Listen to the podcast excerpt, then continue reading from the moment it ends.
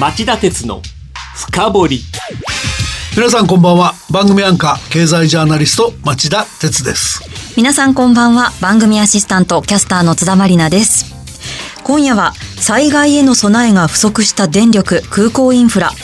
大型台風と巨大地震が弱点を直撃と題してお送りします。はいあの近畿地方を直撃した大型台風21号と、えー、北海道で観測史上最大の震度を記録した北海道胆振東部地震、はい、日本列島今週相次いで襲った、えー、2つの大型自然災害は多くの死傷者をはじめとする被害をもたらしただけでなく改めて日本の経済インフラの脆弱性を浮き彫りにしました。はい、中でも大きなトラブルに見舞われた関西国際空港と北海道全域が波及的に停電するブラックアウトに見舞われたことが大きな問題と見られていますよね。うん、あのブラックアウトそのものをあんまりクローズアップしすぎると本質が見えなくなりますが、はい、この2つのインフラには平地の備えの甘さがあったと僕は考えてます。えー、えー、そこでどうしてこのような形でのインフラの脆弱性が露呈したのか今夜は徹底的に深掘りたいと思います。はい、よろしくお願い願いします。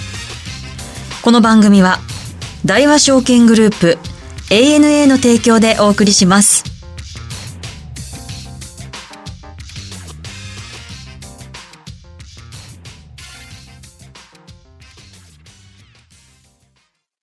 資産運用をお考えの皆様、運用は日本株式だけで十分と思っていませんか？話題のスマートフォン、電気自動車、インターネットでのショッピングなど周りは外国企業で溢れています。大和証券では、お客様の資産に外国株式を加えた運用のご相談を受けたまっております。アメリカをはじめ、ヨーロッパ、アジアなど、世界およそ20カ国の外国企業の株式に投資が可能で、各種情報も豊富に取り揃えております。外国株式は大和証券。これを機会にぜひご検討ください。外国株式のお取引は株価の変動、為替相場の変動等による損失が生じる恐れがあります。また、お取引にあたっては、契約締結前交付書面等を必ずよくお読みください。登録番号、関東財務局長、金融商品取引業者、第108号の大和証券株式会社がお送りしました。今日の深掘り。えっ、と、まずは関西国際空港について取り上げます。津田さん、ここまでの状況を簡単に説明してください。はい。火曜日の午後、近畿地方を縦断して日本海に抜けた台風21号は、記録的な暴風や高潮を伴いました。水曜13時30分時点の消防庁の発表によりますと、強風に煽られた飛来物や建物の倒壊が原因で11人が死亡。その他、企業活動にも大きな影響が出ました。そうした中、関西国際空港では滑走路が冠水と、流されたタンカーの激突での連絡橋の破損により、施設そのものが閉鎖され、およそ3000人の利用客が空港内に孤立しました。火曜日の関空では、午後2時半頃から暴風が激しくなって、滑走路を茶色い濁流が覆った。はい、ですっかり冠水した A 滑走路の水深はおよそ4、50センチもあったらしい。で、ここで注目したいのは、事故と見るべきタンカーの激突より構造の問題と見るべきこの冠水です。どうして関空はこんな風に水没してしまったんですか？あの、関空は計画段階から一日中24時間いつでも離着陸ができる空港にすることを目指しており、はい、周辺地域から騒音を理由にした訴訟を避けるため、陸地からおよそ5キロ離れた仙南沖の海上を建設候補地としました。はい、しかし、この場所は平均20メートルと海上等建設地として水深が深いばかりか、海底の土壌もおよそ18メートルの軟弱な粘土層が堆積する場所でした。はい、つまり、最初から空港の建設が困難な立地とされていました。そうだったんですか。で、今回冠水した3500メートル級の A 滑走路がある一気島は、今なお1年におよそ6センチのペースで地盤沈下が続いており、通算の沈下はおよそ3.4メートルに達したとされてます。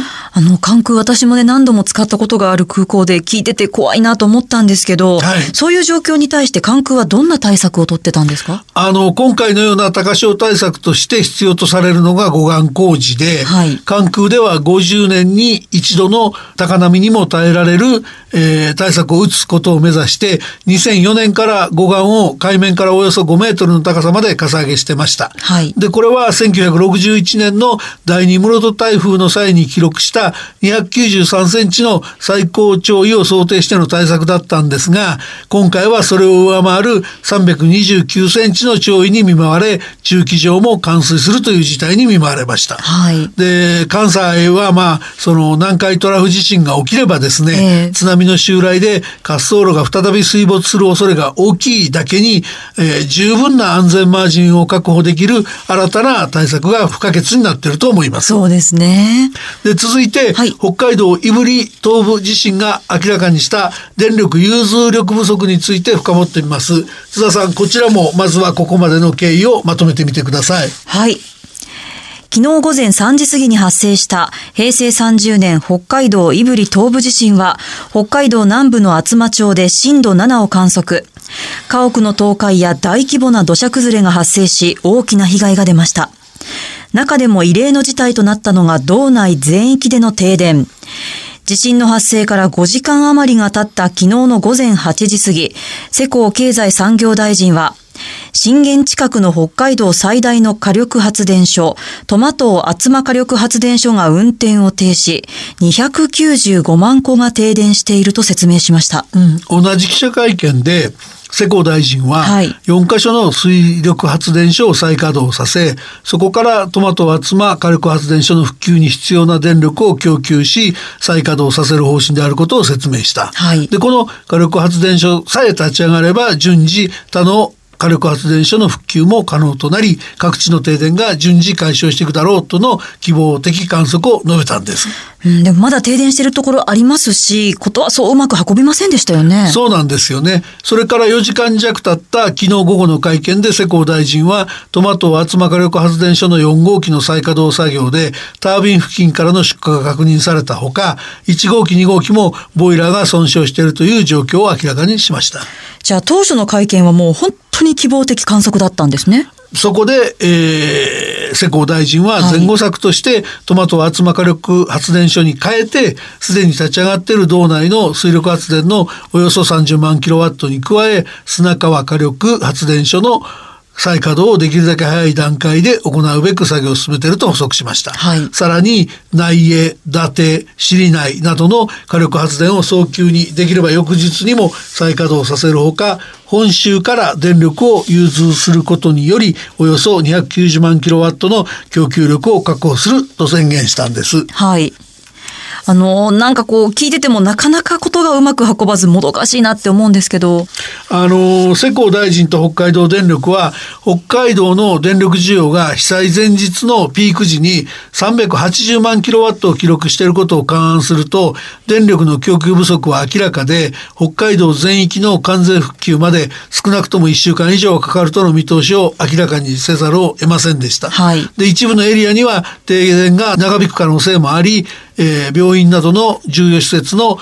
電力確保のため北海道電力だけでなく東北電力東京電力にもこれらの電源車を派遣するよう経済産業省として要請したと言います。あのそもそもねこんな電力不足を招いた原因ってどこにあったんですか？あの復旧作業の長期化とか事態の深刻化の陰で見落とせないと思うのは、はい、本州と北海道を結ぶ送電網が1系統しかなく、はい、その容量も60万キロワットと小さいこと。分かりにくいかもしれませんけど、はい、例えば本州州と四国を結ぶ送電網は3系統で容量にして430万キロワットもあることと比べて、明らかに不十分でしょ？そうですね。で、えー、来年3月にはもう1系統新設されるんですがその容量も30万キロワットと小さくて抜本的な改善策とは言い難い。はい、で日本では東と西の、えー、電力の周波数が違い、えー、2011年の東日本大震災で関東や東北が電力不足に陥り西から遅れなかったので電力の広域融通体制の整備の必要性が叫ばれてきたのにこの程度の対策しか講じていないのはあまりにも不十分で、はい、あの震災の教訓が生かされなかった格好ですよね。ええー、そうですね。うん。あと、その、電力の供給バランスが崩れて、次々と発電所がダウンして、管内全域が停電することをブラックアウトと言うんです。はい、それで、このブラックアウトって面白いから言葉が、うん、あの、随分マスコミで取り上げられてるんだけども、はい、だけどその札幌とか苫小牧っていう需要地が偏在している北海道の場合はね、はい、トマトを集まに発電を依存する体制が被災日にその体制を取っていたからといってあまり責められない、やむを得ない面があったんじゃないかと思うんですよ。はい、ただねそのそうは言っても今度そのブラックアウトの結果全土停電になっちゃっていて、はい、そこから抜け出すためには今度必要な発電容量を確保できるバックアップの発電所が存在しないことは大きな問題でしょ。はい、で泊原発が動かないならば動かない前提でもっと強固な電力ネットワーク作りをしておく必要があったはずだと思いますよね。本当にそうですしこんなにも震災の教訓が生かされてないのはどうしてなんですかね。あの取材したんですがこの広域発電網の整備の遅れについてある電力関係者は今回のような稀なリスクの発生にどれほど余裕力を持つかちょうど制度改革で議論中だった。と語るんだけども、はい、そのこの施設は民営化した電源開発 J パワーが保有しているので今後もここに増強を担わせるのならばそういった採算優先の議論しか出てこない可能性ありますよね。町田さんこの方の発言どう考えますか、うん、あのまあこの人だけが問題っていうよりもね、はい、背景としてその十分な広域送電網が整備されると、はい、本州側と北海道側のそれぞれの電力会社間の競争が進んででそれぞれの会社が独立した地域のお殿様でいられなくなるっていう事情がもう一つありますよね。えーえ、現地の電力会社のエゴが今回の事態を招いたっていうことなんですか？あの、かつてはね、はい、地域独占体制が否定されかねないとの懸念から、はい、で現在はその泊原発で発電する、これも再稼働したらですけども、えー、余剰電力を関東向けに売電できる規模があれば十分で、下手にその容量を拡大しすぎると、電力自由化が加速して本州から攻め込まれかねないっていった懸念からね、影に日向に抜本的な送電網拡大に反対を続けてきた感が否めないですよね。はい、でそうした業界を黙認してきた経済産業省資源エネルギー庁の電力行政も含めて平時の備えを怠ってきた問題が今回の電力供給力不足問題の根底に横たわっていると僕は思います。はい、わかりました。以上、今日の深掘りでした。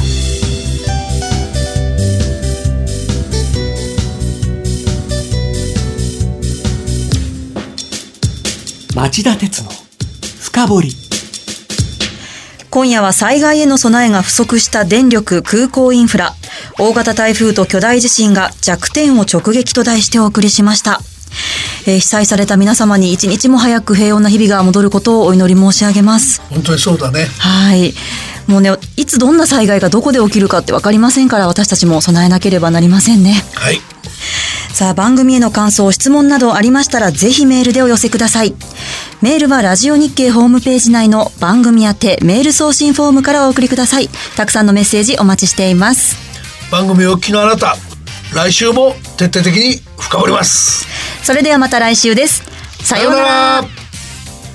この番組は大和証券グループ ANA の提供でお送りしました。